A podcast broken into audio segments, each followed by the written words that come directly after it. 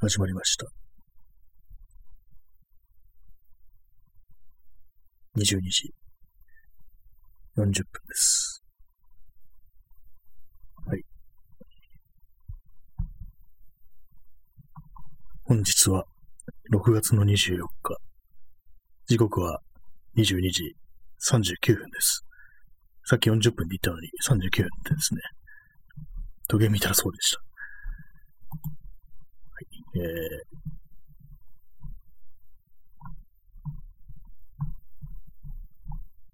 ちょっとね、20分から始めようと思ったんですけども、ちょっと、ノリ的に、ちょっとね、ちょっと熟成させた感じです。まあ、そんな感じなんですけども、今日はあのタイトル通り、こう、いよいよ、こう、あの、昔から探してた、昔、幼い頃に読んで、こう、ちょっとね、トラウマっていうようなね、感じになった、昔の怖い本、怖い話の本、中岡俊也超幽霊を見た、というね、これを古本で手に入れたので、この話をしていこうという、そういう回です。心霊回ですね。今日は心霊の話、決して一人では聞かないでください、なんていうふうに書いてありますけど、別に大丈夫です、一人でも。多分、まあ何かが起きるかもしれないですけども、まあ、特にね。まあ私はもう別に幽霊とかそういうもの信じてもいないのに、こういう怖い話をよくしてるというような、そういう人間なんですけども、まあ今日もそんな感じでやっていきたいと思います。とインスタントコーヒーを飲みます。そして傍らにあの、塩が持ってあります。もしもの時に備えて、塩を持ってあります。もちろん嘘ですけども。結構まあこの、幽霊を見たというね本なんですけども、まあね、半分くらいまで一応読んでみたんですけども、結構あれですね、なんかあんまこう記憶にないというか、こんな話あったんだみたいな感じで、割になんか全部、自分では全部読んだかなと思ってたんですけども、そうでもなかったのかななんて思ったりして、あとあるいはあの、本当に子供だったんで、幼かったので、まあ、読めなかったという可能性もありますね。多分漢字とかね、わかんない漢字いっぱいあったと思うんですよ。これ基本的にまあ、そんな、小学生だとか、まあ、それ以前のまあ幼稚園だとか、そのぐらいのね、子供向けの本ではない、どっちかかというと、まあ、大人向けの感じではあるので、まあ、それな、そういうわけなんで、まあ、結構ね、読めない話もまあまああったんじゃないかな、なんていうふうに思ったりしますね。私はまあ結構あの、割とその漢字とかそういうの読めるようになったのが結構早かったんですけども、まあそれでもね、この完全大人向けの漢字なんで、まあ読めない話もまあまああっただろうな、なんていうふうに思ったりしました。まあそのような感じなんですけども、まあこれ、この本、まあ階段が89話入っているというね、まあちょっと微妙なところですよね。ヒット線100話入れなかったんだっていう感じなんですけども、まああれなんですよね。まあ一応ま実話という体で、体でっていうね、そういう本なんですけども、まあ、この冒頭の前書きを読むと、この本は創作された怪談は一本も入っていない。すべて実際に起きた恐ろしい話ばかりを集めたものである。私の信念は、恐ろしい話は事実でなければいけないし、事実ほど恐ろしいものはないのである。皆さんの体験をお知らせください。1976年7月、中岡俊也というふうに書いてありますね。まあ、よくわからない信念ですけども、恐ろしい話は事実でなければいけないっていうね、まあ、まあ、事実だと怖いですよねっていうね、まあ、創作っていうふうに最初から言っといてね、あんまこう真面目に聞く人はいないと思うのですね。いないと思うんでね、まあ確かにそれはそうだろうな、なんていうふうに思ったりしております。まあ、この中岡俊也という人はよく知らないんですけども、確かなんか昔のね、古本とかのなんかその怖い話のそれ系のね、心霊ものの本だとね、かなり名前を見るような気がしますね。まあ、そ、とは言っても私、あまりそんなに詳しい感じじゃないんですけども。で、まあ、これね、まあ、ざっと読んでみると、こう、結構不思議なのが、まあ、その内容怖いか怖くないかは置いといて、結構その、まあ、幼い頃に読んだものであるということで、なんていうか、これを読むことによって、こう、これ昔の記憶みたいなもんが、いろいろ蘇ってくるような、そういうところがありますね。なんか本当にこう、幼い頃に、こう、いた、なんかその近所のね、おばさんとかの顔がなぜかこう思い浮かんでくるっていうのはね、なんか全然関係ないんですけども、なんかそういうようなね、ちょっと、普段自分が忘れてるようなことを、なんかこう何から何らかの刺激によって、こう、思い出させられるみたいな、そんなところがあったりしますね。で、まあ、この、この袖結構ね、この本の差しが怖いという話をまあ、それ何回もしてるんですけども、ね、これまあ結論から言うとそんなでもなかったなっていうのがやっぱありますね。なんか自分の想像の中の、その、絵と、記憶の中の絵と、やっぱりこう違う、ちょっとね、違うというか、多少なんかこう、イラストっぽい、まあ漫画っぽいっていうようなね、そそういう感じっていうのがね、割にあったりして、まあそれ言っちゃおしまいよって感じな、おしまいよって感じなんですけども、まあでも、それでもまあこう、ものによってはね、これはこいつはかなりね、恐ろしいななんていう、そういうものがあったりしますね。まあ、これがあのね、子供が見てたりしたら、確かにまあ、ちょっとね、忘れられなくなって、それ当然だろうみたいな、そういうところがあるんですけども。でまあ、結構あれですね、あの、終わりの方とかにね、結構ね、あの、有名人の体験談みたいなのが結構ありますね。なんか、最後の最後でなんかこれちょっと話が足りなくなったから追加したのかなって感じなんですけども、なんかね、アン・ルイスだとか、安倍静江、歌手の安倍静江さん、志垣太郎、長門博之夫妻とか、なんかその辺の結構そうそうたるね、メンツの有名人が、あと宮山明宏とかね、そういうな感じの結構なね、数の有名人の怖い話が、体験した怖い話がね、載ってるんですよね。で、その中にあの、青谷のり子の話があって、で、なんかこれね、なんか見たことあるなと思ったら、あの、よくね、その淡谷のり子が、こう、幽霊を見たっていうね、話を、そういえばね、稲川淳二がしてたなと思って、何かでね、聞いたことあるなって思ったんですよね。結構いろんなところでそう、ね、ネタがね、こう、いろいろ使い回されてるというかね、まあ、そういう感じ、まあ、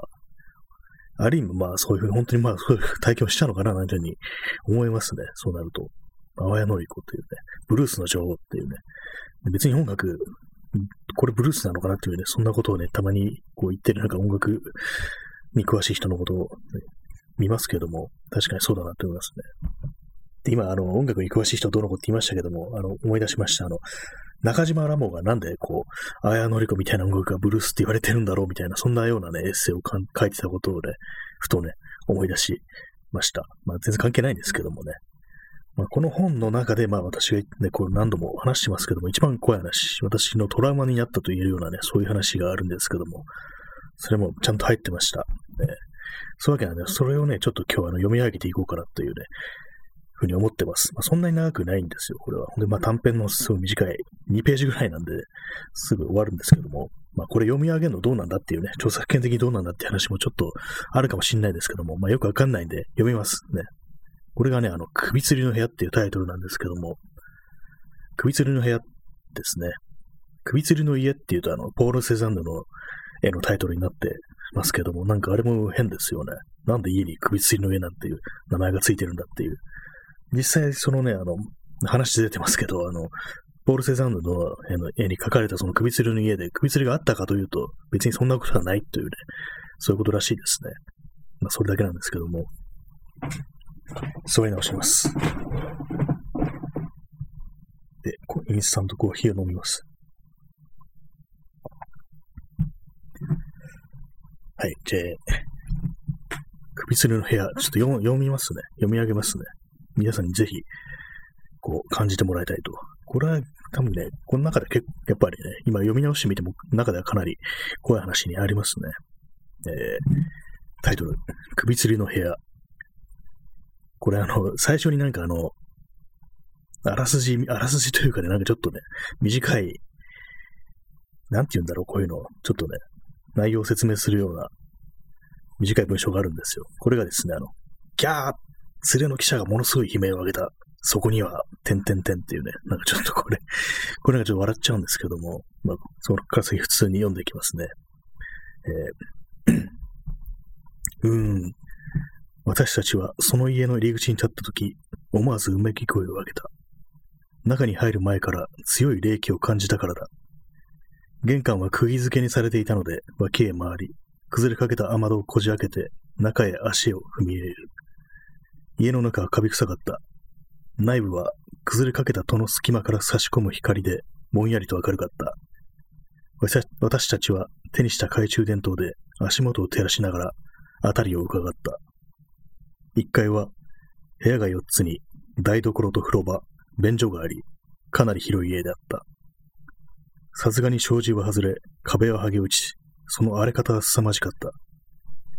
2階への階段が廊下の隅につながって見えた。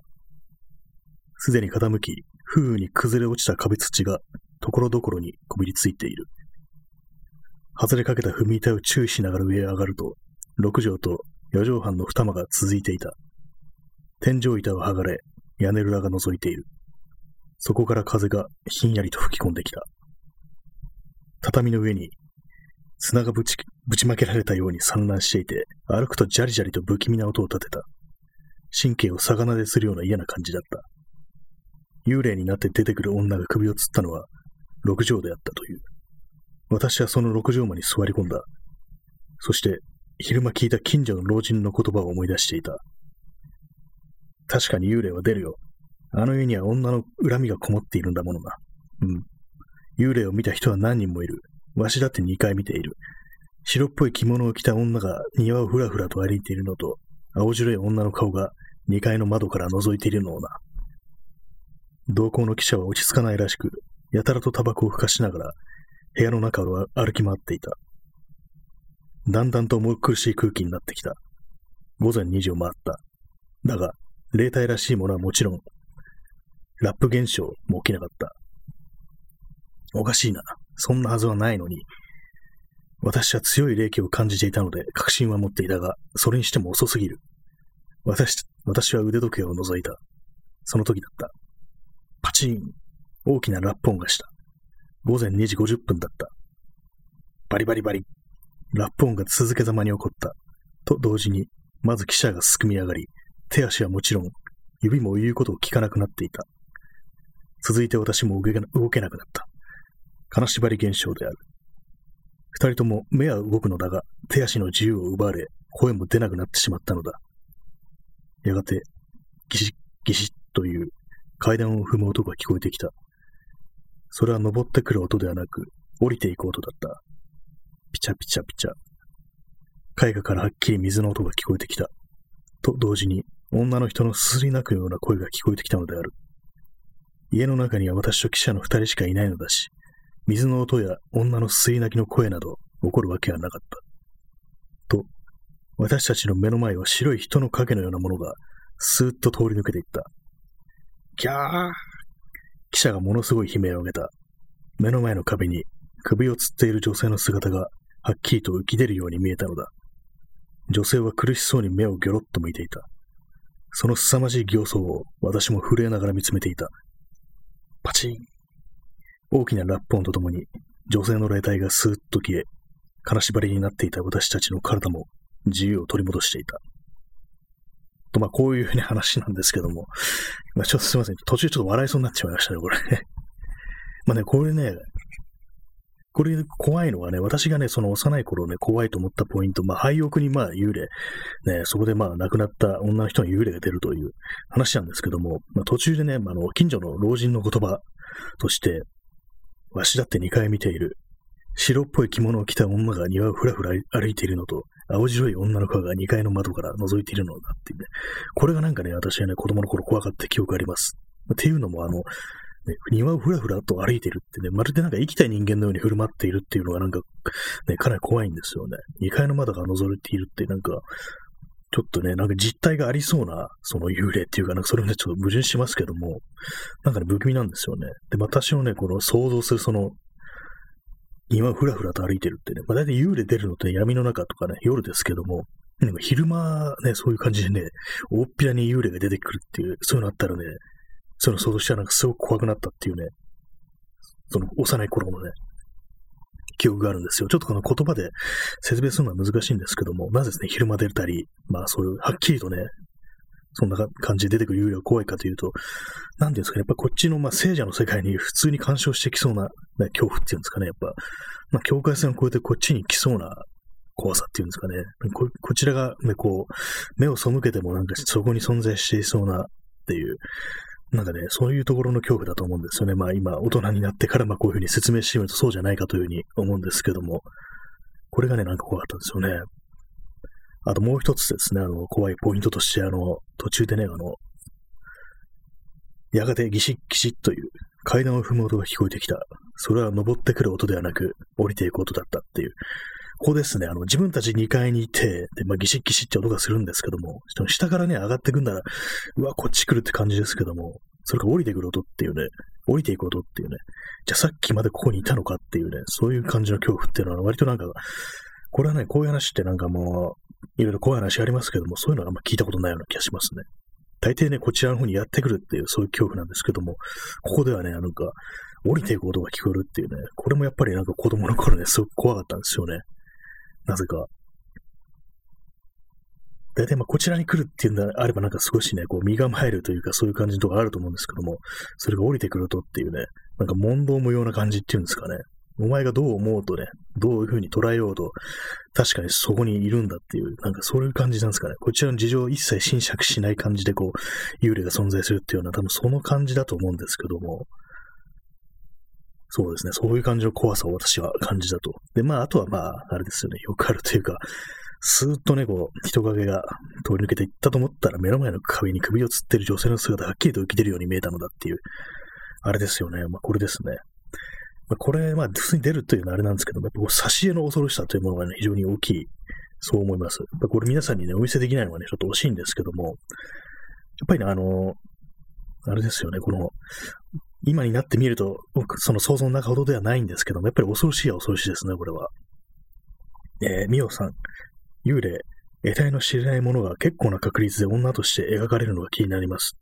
確かにそうですね。これ本当に大昔からこう幽霊イコール女っていうような、そういうところありますよね。あの、有名なあの丸山王居のあの幽霊画っていう、ね、ありますけども、あれも、あれもっていうか、本当にまあ、その江戸時代かなんかの幽霊画って、まず女ですよね。女以外で化けて出てくるのとか、まあ大体あの武士とか、そういうまああの、ね、殺された人っていうか、その血生臭い感じの、ね、人物っていう感じになりますけども、女性というのはなんかこう意味もなく幽霊にされてしまうっていう、そういうところはあったりしますよね。やっぱりこうなんか昔は本当にこう人権というものがこう認められず、物みたいな使われてたから、そういうところに対する、なんていうんですかね、こう、そう、後ろめたさみたいな、その男たちの後ろめたさみたいなものがその幽霊というものとして形をとって現れたのかなっていう、そういう文化の中でっていうふうに、ちょっとね、今そんなことをね、思ったりしましたね。確かに幽霊がイコールね、女性ですよね。ほぼ女性ですよね。得体の知れないのイコール女っていうね、何なんですかね。そこ男の持ってるなんか潜在的なそういう、なんかね、あれが出てんのかですかね、そういう。このね、話もね、女の人ですからね、この首吊りの部屋というのも。で、まあ他の話もね、まあまあね、まあまあね、女の、ね、女性の幽霊っていうのがやっぱ多いですね。なんか本当に。結構なんか、変なんですよね。この変っていうか、変わった話も結構ありますね。なんか妙にね、あの、なんか観音小説みたいなね、やつもあるんですよね。こんなん俺は子供の頃読んでたんかいっていうね、気もしてしまうんですけども、なんかね、妙にその、まあ、日比谷公園のアベックがね、こう、イチャついてたらなんかそこにこうや気持ちを焼いた女の幽霊が出てきたみたいな、そんな話もあるんですけども、本当にアベックってことを使ったなって感じですけども、そういう感じでね、なんかこう、女がね、そういう役割を担わされてるっていうのはありますね。まあ、これ挿絵の目は話に戻りますけども、その首吊りの部屋の挿絵なんですけども、これはどういうものかというとね、こう、背景真っ黒で、そこにまあ女の女性がね、こう首を吊って、これ、それがあの、白い服に、まあ、髪もね、真っ白く、まあ背景黒なんでね、白で表現すしかないんですけども、で、まあ、それがこう、冬をつって闇の中に浮かび上がっているというような、そういう絵なんですけども、それもカッとね、目を見開いて、口をこう、開けてっていう感じで、目がね、こう上を、もう白目を向かんばかりに上の方を向いてるんですよ。なんですか、これあれですかね、リングの、あれをね、想像してもらうと、映画のリングというね、映画を、あの目を、目がこうぐっと上向くね、あのシーンをね、想像してもらうとわかりやすいんですけども、そのようなね、表情をしてて、で、まあ、顔にこういろいろ斜線が入ってね、こう、影がね、こう、描かれていてね、こう、下からこう、ライトで照らしたかのような感じで、こう、恐ろしげな表情してるというやつなんですけども、まあね、ちょっとね、こう自分のね、自分の想像の中、記憶の中でもっと恐ろしい顔顔をしていたはずだみたいな風にね、ちょっとね、思ってしまいましたね。まあ、やっぱりなんかその辺のギャップというものはね、長い年月においては、やっぱあるなって感じなんですけども、まあ、それにしてもこの絵はね、なかなかね、こう、よくできているというね、そんな感じのことを思いましたね。これをね、皆さんにお見せできないので、ちょっとね、どんな具合かというものをね、ちょっと他の絵からね、こういう、これに似てるという感じで説明したいんですけども、あの、さっきのツイッターの方にあの参考資料として、あの、ゴヤの絵の、ね、URL を貼ったんですけども、これがあの、ゴヤのね、結構ね、晩年の作品で、黒い絵というね、シリーズなんですけども、これあの、ゴヤが住んでる家のね、部屋の壁に描いた、結構何枚もあるんですけど、7枚ぐらいあったかな。それがなんかどれもね、すごく暗い色調で、恐ろしい、すごいね、不安をかき立てるようなそういう作風なんですけども、そのせいで、あの、黒い絵っていう風にね、呼ばれてるんですね。その中の一つに、サン・イシードロへの巡礼という作品があるんですけども、これはどういう絵かというと、まあ、結構ね、もう、かなりダークなね、色調の中、これは巡礼の人たちですね。巡礼の行列がなんか、こう延々とその続いてるんですよね。こう、まあ、スペインですね、サンイシードロっていうのは。そんな、まあ、非常にこうダークな感じのね、色調の中をね、延々とその、巡礼の人たちの列がこう並んでるんですけども、その前景にあの、ギターを抱えて歌ってる男の、男がいるんですよね。これまあ、巡礼っていう、まあ結構お祭りみたいな感じでね、本来なんかこう、楽しげにこうみんなでワイワイしながらね、お参りしに行くっていうのはそういう感じだと思うんですけども、この絵はそれ全然そういう感じじゃなくて、どれもこれもなんか本当に蒸気を逸した表情の人たちばかりが描かれているっていう、そういう絵なんですけども、で、まあその手前のその、あれですね、ギターを持った男が歌ってるんだと思うんですけども、声を張り上げて、まあ、口を開けて、で、まあこう、目を見開いてね、こう、歌ってるんですけども、その感じがね、すごくなんかこう、とてもじゃないけど、こう、楽しく歌を歌ってますって感じじゃなくて、苦悶に満ちた表情にすら見えるっていう、まあ、あるいはね、こう、防我の境地っていうんですかね、こう、何かこう不安とかそういうものから逃れたいというか、そういうのはね、こう、なんかマイナスのものから、地獄の効果から逃れようとしている、そんなようなね、こう表情ですらあるんですけども、このね、この三、ゴヤのサインシードルの巡礼に描かれた、その手前に描かれているね、このギターを持った人物の顔に非常によく似てます。この首吊りの部屋の挿絵の、ね、この首をつった女性の絵はね、非常に似てるんですよね。で、まあ、これでなんとなくちょっと表情についてはね、こう、把握してもらえたらなと思うんですけども、まあ、先ほど貼った URL, URL をね、こう確認していただければと思います。まあ、これはあの、ラジオなんでね、そういうふうに画像が出せないんであれですけども、こんな感じなんですよ、これ。で、これをなんかこう、白黒にして、こう、闇の中に浮かび上がらせて、で、下からライトを当ててるっていうようなね、そんな感じで想像してもらえたらなというふうに思います。これが、えー、この首吊りの部屋で、というね、こう、怖い話、私がトラウマになったというね、絵で絵なんですけども、でもあれですね、今見てもこれ、なんか夜中にふっと思い出したら結構怖くなるようなね、そんな感じの絵ですね、これは。やっぱりね、でも自分の、自分の記憶とね、だいぶこう違う、だいぶってわけでもないですけど、もう少しね、恐ろしげな感じだったんで、なんかなん、なんならね、これ自分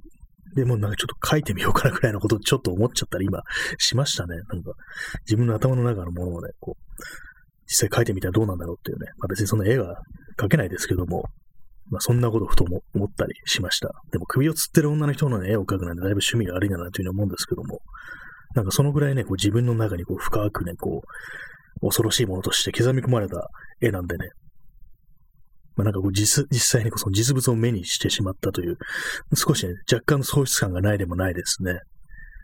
まあ、そういうような感じなんですけどもね、まあ、その衣装首吊りの部屋というね、怖い話の本でしたけれども、いかがでしたでしょうか？まあ、そういう感じで皆さんもね、あの、この絵が怖かったっていうね、そういうのは結構あると思うんですけども、大体どの人にもね、そういう子供の頃怖くて仕方なかったというそういうものがあると思うんですけども、人のね、なんかそういう話というのもね、いろいろ聞いてみたいなというふうに思うんでね、もしそういうのあったりしたらね、なんかお便りか何かかでね、コメントとか何かかで言ってもらえたらなんていうふうに思いますね。割にこれ、この話は結構ね、今見ても怖いなっていうところありますね。結構ね、他のね、話とかはね、なんか本当にまあ短い感じの、ちょっとね、そそれだけかいみたいな感じの、やっぱりでもあれなんですよね、これ実話だというところなんで、結構名前が書いてあるんですよね。まあ、仮名なのかね、なんか実名なのかわかんないですけども、住んでるところとか、とかそういうところがね、結構ね、細かく書いてあったりして、で、その中になんかこう、ある町のある地域で、もう死ぬ人がすごいね、一時期に連続したなんていう、まあ、その呪われた、ね、死神が歩く街なんていうね、そういうね、書いてる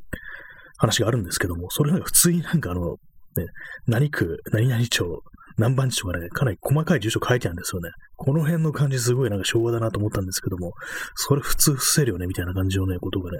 書いてあってちょっとびっくりしましたね。これ特定できんじゃんって感じで、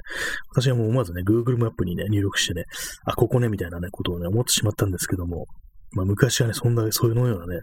感じのね、そのプライバシーというものが、そういう感じで捉えられてたんだな、というふうに思いましたね。かなり新鮮ではあるんですけども、逆に。他にもなんかこういろいろあるんですよね。でまさっきのね、あの、まあ、首吊りの部屋という話なんですけども、途中ちょっと笑いそうになったっていうのは、あの、幽霊が起こる前にね、まあ、だんだんと重苦しい空気になってきた。午前2時を回った。だが、霊体らしいものはもちろん、ラップ現象も起きなかった。おかしいな。そんなはずはないのに。っていうね。私は強い烈気を感じていたので確信は持っていたが、それにしても遅すぎる。私は腕時計を除いた。その時だったっていうやつなんですけども、そんな時間通りに霊って現れるもんだっけっていうね、腕時計を除いてね、心待ちにしてるっていう、ちょっとこれがなんか読みながらね、面白くなっちゃって、でも実際その幽霊出たのが午前2時50分っていうね、なんかこう、きっかりの時間に出てくるんだっていう感じで、この辺ちょっとね、少し笑っちゃったんですよね。おかしいな、そんなはずがないのにっていうね、おかしいも何も、ね、相手幽霊だぞっていう、ね、感じですけども。まあでもその幽霊というものが、その場所に染みついた記憶のようなものだとするんだよ。あれば、こう、まあ何らかのね、こう条件が揃う時刻というものがあるのかもしれないですね。そのそれでまあ、こう、帝国通りに幽霊が現れるなんて、そんなことは、ひょっとしたらあるのかもしれないですね。まあ、これがその場合2時50分だったと。まあ、よくね、あの、私が見た話で、あの、イギリスでよく幽霊が出るという場所があって、それが必ずその幽霊が、こう、見かけられるのは、あの、水路の上だと。地面の下を水が通ってるところに立つと、特定の場所に幽霊が現れるなんてね、そんな話があるんですけども、でこの話ね、もうね、なんか途中であの、ピチャピチャピチャというね、水の音が聞こえるなんていうね、そういうのがあるんですよね。ここにはちょっとまた、その幽霊と出現と水、水というものがね、関係してくるっていうね、そんなところもあるんでね、何かそう、水というものがこう人間の姿、形とか記憶、記録、記憶というかね、なんかそういうものがある意味こう、記録しおく、なんかテープレコーダーとか言うなよって感じですけども、何かね、そういう記録媒体みたいなものなのではないかっていうね、なんかそんなようなね、話を誰かがしてたような気がします、昔。ちゃんとしたあのなんかこう、作家みたいな人が、ちょっと名前忘れちゃいましたけども、なんかそういうのがあったんですよね。まあでも割になんかそういう説というか、まあ科学的にひょっとしたら解明できるのではみたいな、そういう切り口だと思うんですけども、こうまあ水と幽霊というものが関係しているのではというね、そんな話でございました。というわけでね、この中岡俊也町、幽霊を見たっていうね、本なんですけども、これはですね、あの、えー、あれですね、何年、さっき言いましたけど、まあ、これ昭和51年ですね。昭和51年、7月31日初版発行で、私が持ってんだ、これ、50昭和57年の22版ですね。定価690円っていうね、昔怖い話690円で買えたんだっていうね、そんな形ほどをね、思ってしまいましたけども、そういうことらしいです。で、これはまあ結構そんなにね、こう手に入りにくいっていうものではないので、